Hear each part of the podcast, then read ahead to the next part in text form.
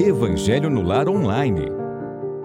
Olá, queridos amigos, sejam muito bem-vindos ao Evangelho no Lar Online, que acontece todos os sábados às 18 horas, uma produção do canal Espiritismo e Mediunidade e conta com a retransmissão dos canais parceiros. A nossa gratidão a todos eles e a nossa gratidão a vocês que estão aqui deixando os seus recadinhos carinhosos, colocando o seu boa noite.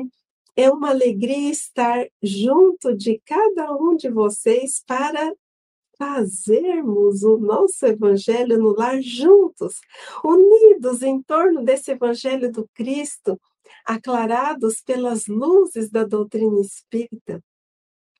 Prática essa que nos foi ensinada por Jesus quando esteve entre nós.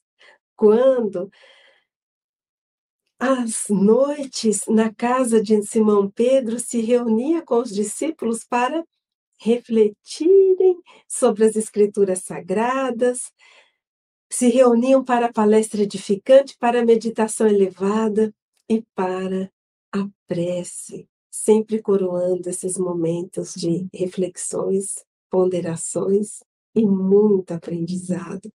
Venha então conosco, se junte a nós. Muitos dizem a mim: ai, olha, eu até gostaria de realizar o evangelho no lar, mas os meus familiares não guardam a mesma fé religiosa que a minha.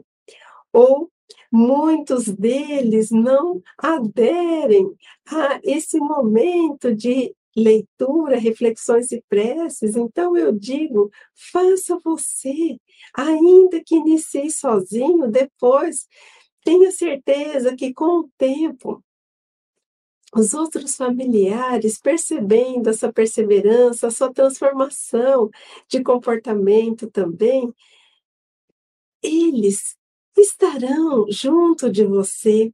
Persevere no bem e sigamos em frente.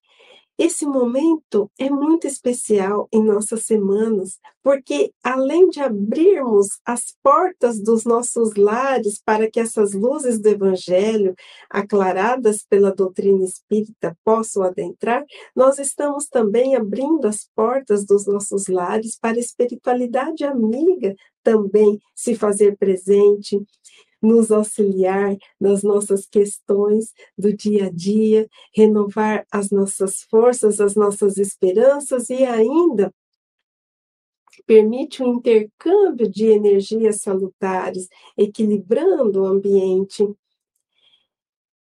E, além de tudo, neste momento em que fazemos o Evangelho no lar, estamos abrindo as portas dos nossos corações para acolher a mensagem do Cristo. Então, meus queridos, não existe efeito colateral. O Evangelho no lar é tudo de bom. Venha junto conosco e para iniciarmos a nossa prece, elevando o pensamento a Jesus, agradecendo a oportunidade da vida, a oportunidade do aprendizado, Agradecemos, Jesus, a oportunidade de estarmos reunidos em Seu nome para refletirmos, compreendermos e assimilarmos os Seus ensinos de amor. E mais do que compreender, rogamos, Jesus, para que nós consigamos vivenciá-los em nosso dia a dia, pois esse é o nosso objetivo maior para conseguirmos conquistar a paz, a harmonia dentro de nós Esteja, Mestre querido, sempre conosco, amparando-nos, protegendo-nos e guiando-nos hoje e sempre. Meus queridos, para iniciarmos a nossa leitura preliminar, e hoje ela se faz na forma de um poema, ditada, ditada, melhor dizendo, pelo espírito Alta de Souza, ao nosso querido Chico Xavier, poema intitulado Alma querida, alma da caridade vive pura, que abres a mão fraterna de mansinho, Jesus recolhe a gota de carinho que derramas na chaga da amargura. Essa doce migalha de ternura, para quem luta e chora no caminho, é como a rosa perfumando o espinho, ou como a estrela para a noite escura. Como crês, ninguém sabe. O mundo apenas sabe que és luz nas aflições terrenas, pela consolação que te abençoa. Seja qual for o templo que te exprime, Deus te proteja o coração sublime, alma querida e bela, humilde e boa. Queridos amigos, que poema maravilhoso! Ressaltando a importância da caridade, que Jesus observa todos esses atos de amor, esses atos no bem que praticamos, que essa caridade que levamos é como a rosa perfumando espinho, a estrela na noite.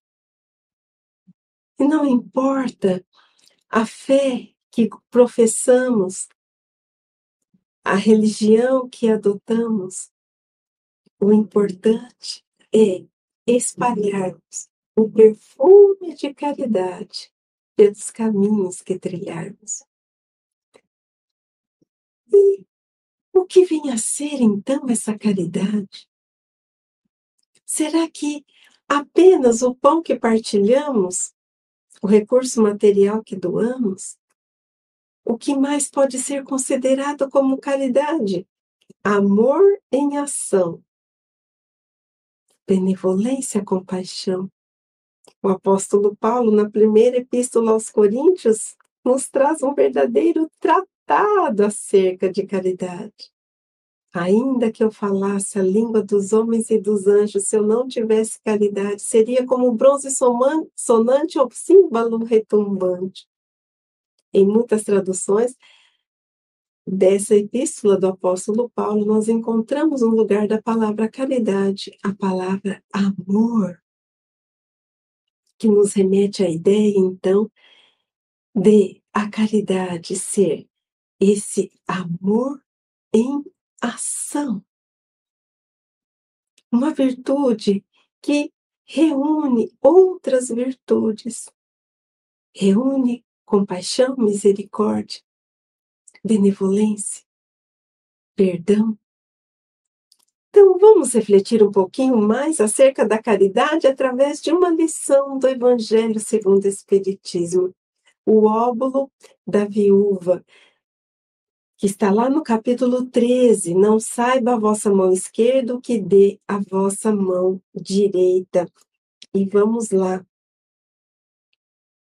Estando Jesus sentado de frente do gasofilácio, a observar de que modo o povo lançava ali o dinheiro, viu que muitas pessoas ricas o deitavam em abundância. Nisso veio também uma pobre viúva que apenas deitou duas pequenas moedas de valor de dez centavos cada uma. Chamando então seus discípulos, disse-lhes: Em verdade vos digo que esta pobre viúva deu muito mais do que todos os que antes puseram suas dádivas no gasofilácio, pois pois que todos os outros deram do que lhes abunda, ao passo que ela deu do que lhes faz falta, do que lhe faz falta. Deu mesmo tudo o que tinha para o seu sustento.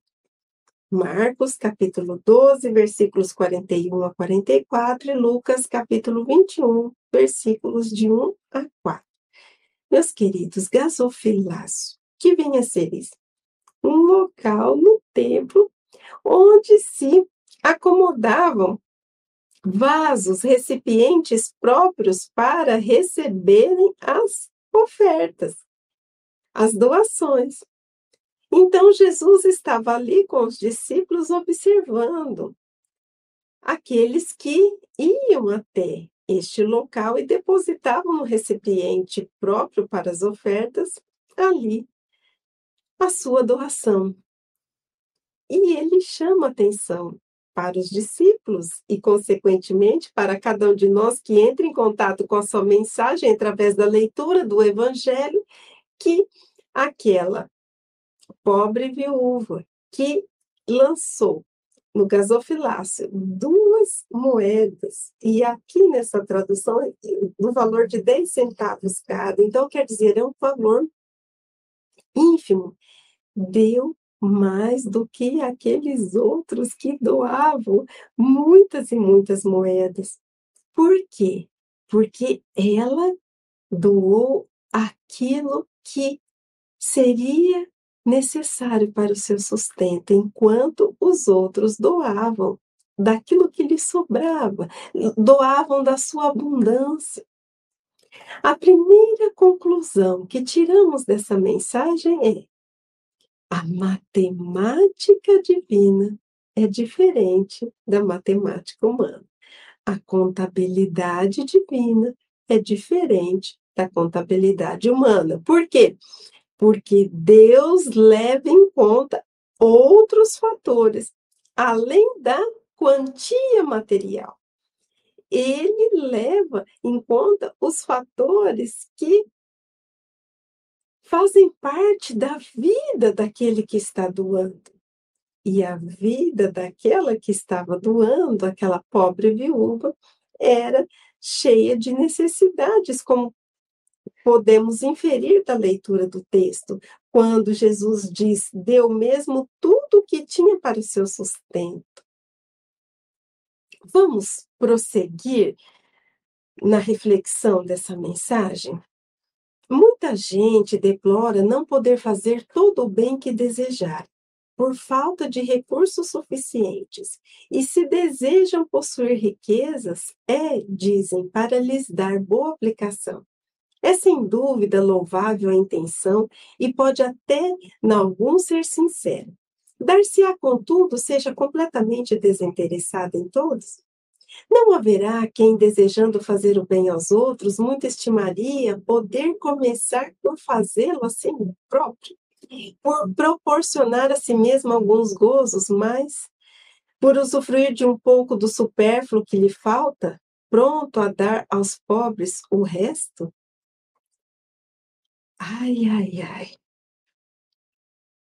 Estamos sendo convidados a refletir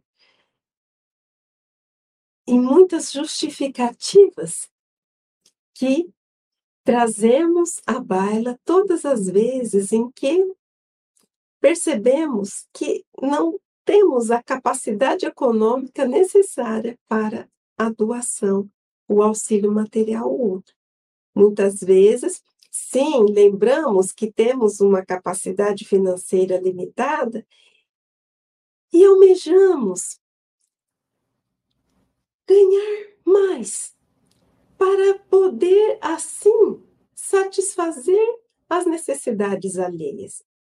E nesse ganhar mais pode estar incluído um prêmio em um jogo esportivo, ou a busca por uma herança, ou, quem sabe, né, a busca por algum tesouro escondido, não tão frequente na nossa época, mas já muito comum em épocas passadas, tudo com o discurso de assim poder auxiliar mais as pessoas. Mas às vezes, atrás desse desejo de auxílio ao próximo, nós escondemos e dissimulamos o desejo de beneficiarmos a nós mesmos.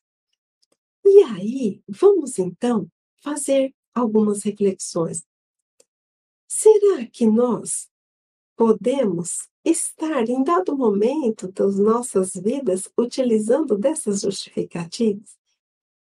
Será que podemos estar em busca de um algo a mais, um acréscimo material para podermos, a partir daí, distribuir aqueles que precisam? Será que esse desejo é desinteressado e não existe nenhum interesse próprio nele. Aqui está nos sendo proposta essa reflexão.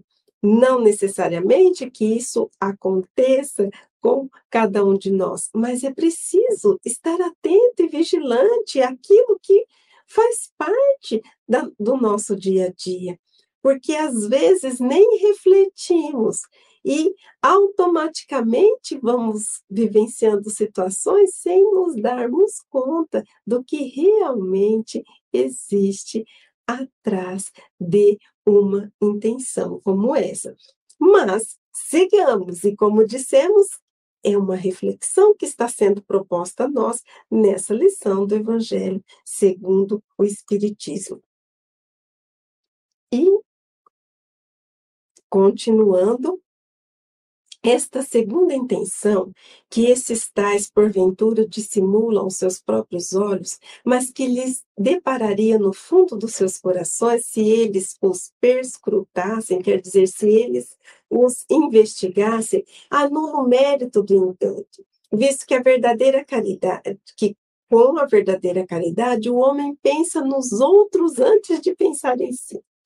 O ponto sublimado da caridade, nesse caso, estaria em procurar ele, no seu trabalho, pelo emprego de suas forças, de sua inteligência, de seus talentos, os recursos de que carece para realizar seus generosos propósitos. Então,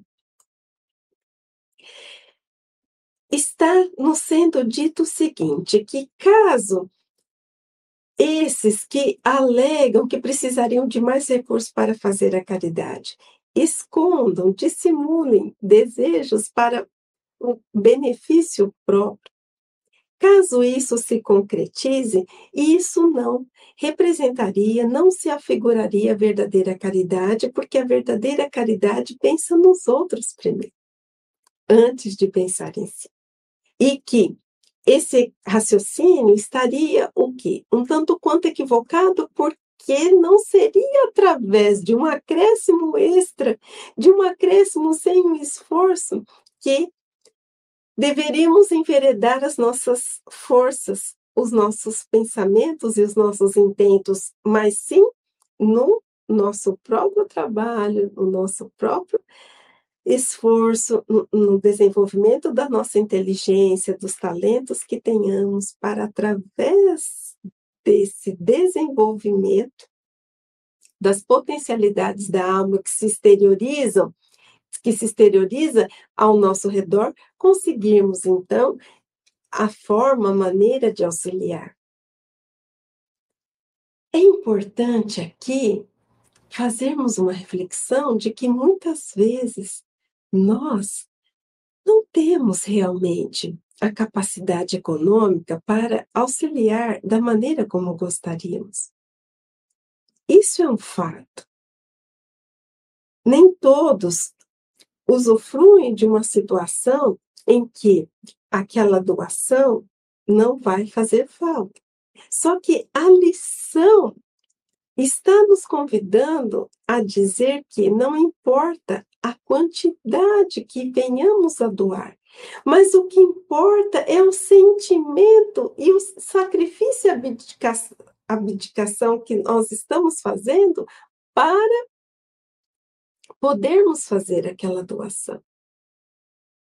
Estamos sendo convidados a ressignificar, porque não basta que apenas doemos. Às vezes doamos verdadeiras quantias expressivas, mas qual o sentimento que o nosso coração se nutre quando praticamos tal ato?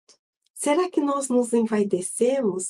Será que nós nos orgulhamos? Será que nós nos achamos no direito de requerermos ou exigirmos da providência divina bênçãos porque fizemos o bem? De alguma maneira? Ou será que aquela pouca moeda, porque o óbulo vem do óbulos, do latim, que significa pequena moeda. Será que aquela pequena moeda que doamos, será que aquele pouco alimento que conseguimos repartir mas com um sentimento de gratidão por poder auxiliar, com um sentimento de compaixão pelo sofrimento do outro, não teve ali a sua finalidade melhor cumprida. Então, vamos caminhar com essas reflexões, haveria nisso o sacrifício que mais agrada ao Senhor. Infelizmente, a maioria vive a sonhar com os meios de mais facilmente se enriquecer de súbito e sem esforço, correndo atrás de quimeras, né, de ilusões, de sonhos, de fantasias, quais as descobertas quais a descoberta de tesouros, de uma favorável ensancha aleatória, né? aquele ganho aleatório, do recebimento de inesperadas heranças.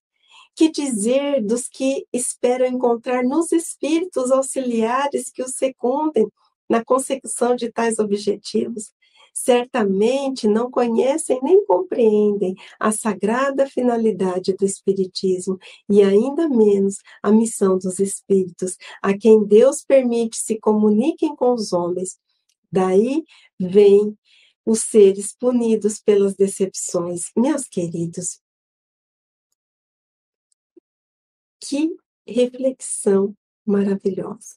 Porque além de nos convidar a investigar quais são as nossas intenções quando almejamos o acréscimo de recurso material para auxiliar o outro, se realmente ali não existe o interesse próprio, somos convidados a refletir quando essa intenção desse acréscimo se traduz em ganhos fáceis, sem esforço, em busca de prêmios, em busca de heranças, em busca de tesouros, e ainda nos é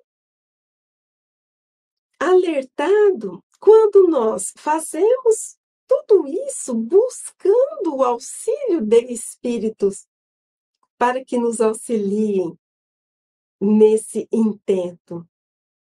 E assim, quando fazemos isso, estamos esquecendo da finalidade do Espiritismo e também da finalidade da comunicação entre os espíritos, que não é essa. Esse intercâmbio tem uma finalidade maior, que não a satisfação dos nossos interesses materiais, dos nossos interesses um tanto quanto pueris.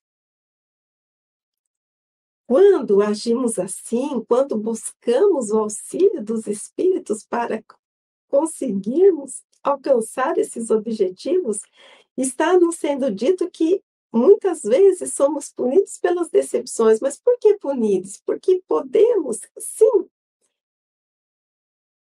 buscar o auxílio de espíritos que começam a zombar de nós que começam muitas vezes nos iludir e nos enganar e até se divertir com a nossa credulidade. E não alcançando os objetivos que queremos, nós nos decepcionamos. Então, pensemos nisso se ainda trazemos esses comportamentos. Essa lição do Evangelho nos convida a refletirmos, nos convida a sondarmos o nosso íntimo, para encontrarmos realmente o que está na base, no móvel das nossas ações. Mas, prosseguindo, aqueles cuja intenção está isenta de qualquer ideia pessoal devem consolar-se da impossibilidade em que se vêem de fazer todo o bem que desejariam, lembrando-se de que o óbolo do pobre, do que se do que dá, privando-se do necessário, pesa mais na balança de Deus do que o ouro do rico, que dá sem se privar de coisa alguma. Grande seria realmente a satisfação do primeiro se pudesse socorrer em larga escala a indigência. Mas se essa satisfação lhe é negada, submeta-se e se limite a fazer o que possa. Aliás, será só com o dinheiro que se podem secar lágrimas e dever-se-á ficar inativo desde que não se tenha dinheiro? Que reflexão maravilhosa! Muitas vezes, sim, nós queremos auxiliar, nós queremos aplacar a fome. Mas se nós não tivermos a condição, façamos aquilo que está ao nosso alcance. E será que se nós não tivermos condição nenhuma, nós não podemos fazer o bem? Estamos fadados a ficarmos inativos por essa falta de condição financeira? O que vocês acham? Quais as formas de fazer o bem? Quais as formas de secar uma lágrima, de aplacar o desespero? É claro, meus queridos, que o alimento para quem tem fome, o cobertor para quem tem, quem tem frio, a água para quem tem sede, são extremamente importantes. Mas o que a lição está dizendo é: se não conseguirmos fazer esse bem da forma como gostaríamos, se não tivermos essa condição, existem outras maneiras de auxiliarmos e no pouco que fizermos, tudo será levado em conta. Olha que maravilhosa a justiça divina. E finalizando, todo aquele todo aquele que sinceramente deseja ser útil aos seus irmãos, mil ocasiões encontrará de realizar o seu desejo. Procure-as e elas se lhe depararão. Se não for de um modo, será de outro, porque ninguém há, no pleno gozo de suas faculdades, não possa prestar um serviço qualquer. Prodigalizar um consolo quer dizer espalhar um consolo, minorar um sofrimento físico ou moral, fazer um esforço útil. Não dispõem todos a falta de dinheiro, do seu trabalho, do seu tempo, do seu repouso, para de tudo isso dar uma parte a seu próximo? Também aí está a dádiva do pobre, o óbolo da viúva. Meus queridos, aqueles que realmente desejam ajudar encontram mil formas de o fazê-lo. E ainda que não haja o recurso material suficiente, podemos doar do nosso esforço, do nosso trabalho, do nosso carinho, do nosso tempo, da nossa boa vontade. Pensemos nisso. É claro que quando conseguimos unir o auxílio material ao carinho, a palavra, o consolo, a visita. É maravilhoso. Mas não nos detenhamos se o recurso nos faltar. Se conseguirmos compartilhar um pouquinho, façamos. Mas que quando doemos, doemos com o nosso coração compadecido. Doemos fazendo uma prece a esses que serão os destinatários. Quem de nós não é capaz de, na falta do recurso material, endereçar uma prece? Quem de nós não é capaz de compreender a opinião diferente do outro, o valor e a crença divergente do outro? Quem de nós não é capaz de silenciar ante uma ofensa? Quem de nós não é capaz de estender o perdão? Quem de nós não é capaz de fazer uma visita? Quem de nós não é capaz de levar uma palavra de encorajamento? Quem de nós não é capaz de mandar uma mensagem? Quem de nós não é capaz de compartilhar uma experiência que leva esclarecimento ao irmão em desalento? Quem de nós não é capaz de endereçar um sorriso, de dar um abraço, de emprestar o um ouvido? Quem de nós não é capaz de acender a chama de esperança aos corações que perderam o sentido da vida? Sempre há uma maneira de auxiliarmos, sempre há uma maneira de servirmos. Aquele que serve atua em três dimensões. Atua perante si mesmo, trabalhando o seu íntimo, desenvolvendo a fraternidade, o amor, a compaixão e a misericórdia dentro de si. Quem atua servindo também é abarcado pela dimensão do outro, porque ele leva o auxílio, o cuidado, o amparo ao irmão. E também aquele que serve atua na dimensão da obra da criação, concorrendo para o bem geral, sendo um colaborador para que o auxílio chegue às criaturas. Trabalhar e servir, de uma forma ou de outra, sempre somos capazes de realizar o bem. E antes de partirmos para a nossa prece final, gostaríamos, gostaria de lembrar de uma lição desse livro, Jesus no Lar.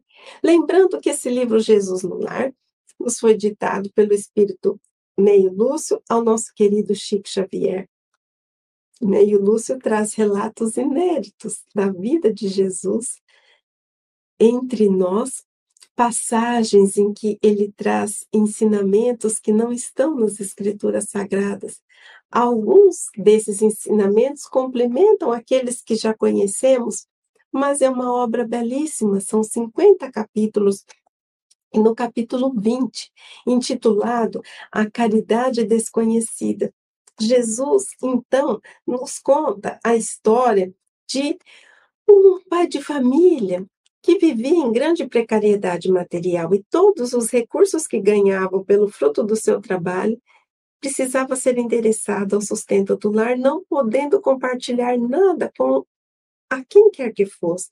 Então, um belo dia, esse pai de família disse que, se lhe era vedado o esforço na caridade pública, poderia perfeitamente guerrear o mal em todas as circunstâncias da sua marcha.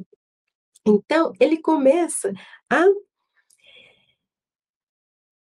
extinguir os pensamentos inferiores que lhes eram sugeridos ele recordava as virtudes daquela pessoa que havia se equivocado, considerava a ira como enfermidade digna de tratamento.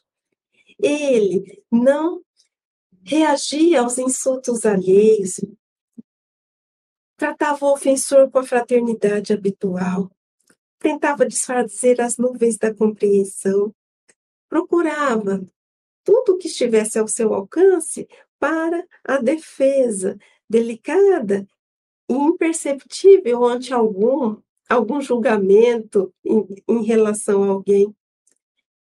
E ele então se dedicava fielmente a esse combate ao mal dentro de si e ao seu redor. Até que um belo dia ele retorna à pátria espiritual. E chegando lá, ele foi aureolado com um brilhante diadema. E ele, em lágrimas, não entendia por que, que ele estava recebendo aquele galardão se ele não pôde, enquanto estava no seu corpo de carne, repartir recurso monetário com ninguém. E ali lhe foi dito que a sublime recompensa se referia à triunfante posição na guerra contra o mal, em que se fizera valoroso empreiteiro. E Jesus, então, finaliza a lição dizendo: distribuamos o pão e a cobertura, acendamos luz para a ignorância, intensifiquemos a fraternidade, aniquilando a discórdia. Mas não nos esqueçamos do combate metódico e sereno contra o mal, em esforço diário, convictos de que nessa batalha santificante conquistaremos a divina coroa da caridade desconhecida. Pacificar conflitos, acalmar os ânimos, perdoar, compreender.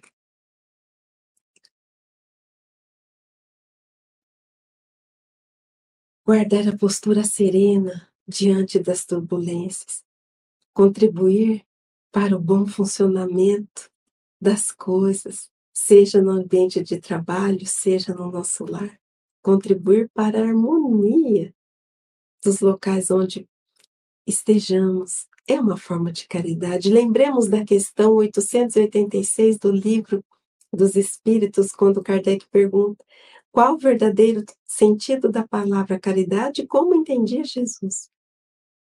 Benevolência para com todos, indulgência para com as imperfeições alheias e perdão das ofensas. Essa a resposta dos Espíritos. Pensemos nisso. Enchamos o nosso coração de ânimo para que a nossa vontade de fazer o bem, de levar o bem, aonde for, seja constante em nossas vidas.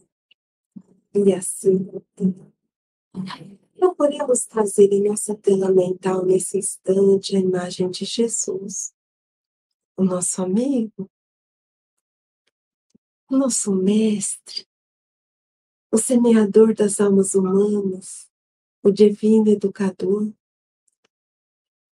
aquele que deixou seu maior legado de amor, renascendo entre nós para trazer a boa notícia, a boa nova, o Evangelho. Roteiro seguro para transformar o nosso coração por inteiro. Assim, Jesus, agradecemos a Sua presença constante nos dias inconstantes das nossas vidas. Agradecemos a Sua mão amiga quando tudo nos parece perdido e nada mais faz sentido. Agradecemos, Jesus, o carinho e o zelo com que o Senhor guarda-nos os passos, o desvelo com que o Senhor cuida das nossas vidas e de toda a terra.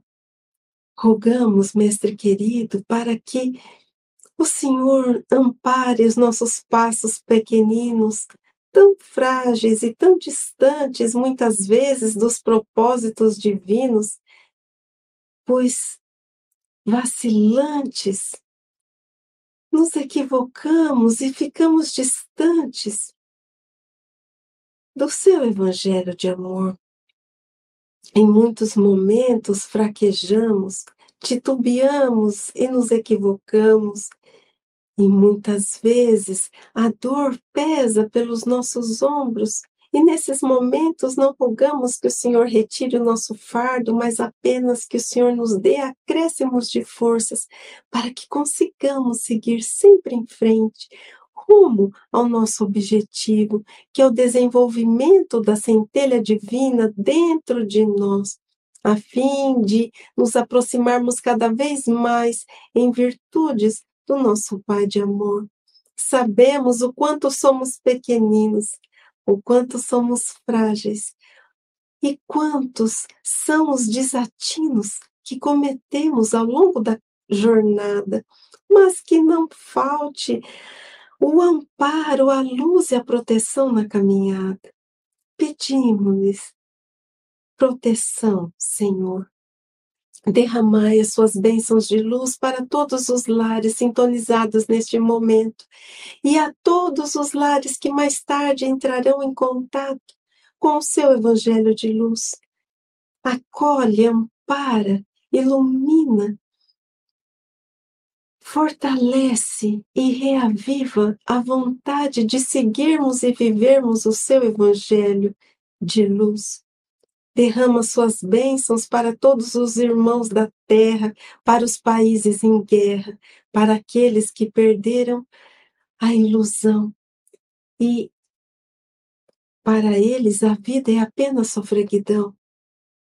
Pedimos que o Senhor abençoe a todos aqueles que se perderam, se iludiram e se distanciaram de si mesmos, andando e trilhando a esmo esquecendo-se de que nada escapa ao olhar justo e atento de Deus.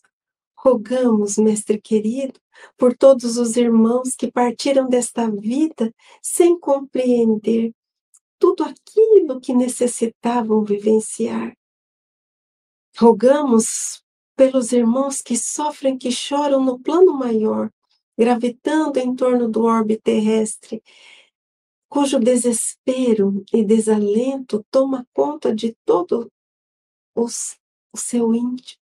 Ampara, consola, esclarece, encaminha a esses irmãos em sofrimento.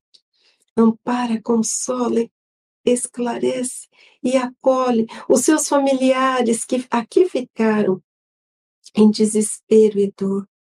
Enfim, Jesus, que as suas bênçãos de luz possam envolver toda a terra, para que um dia ela seja um planeta de harmonia, de paz, de caridade e fraternidade.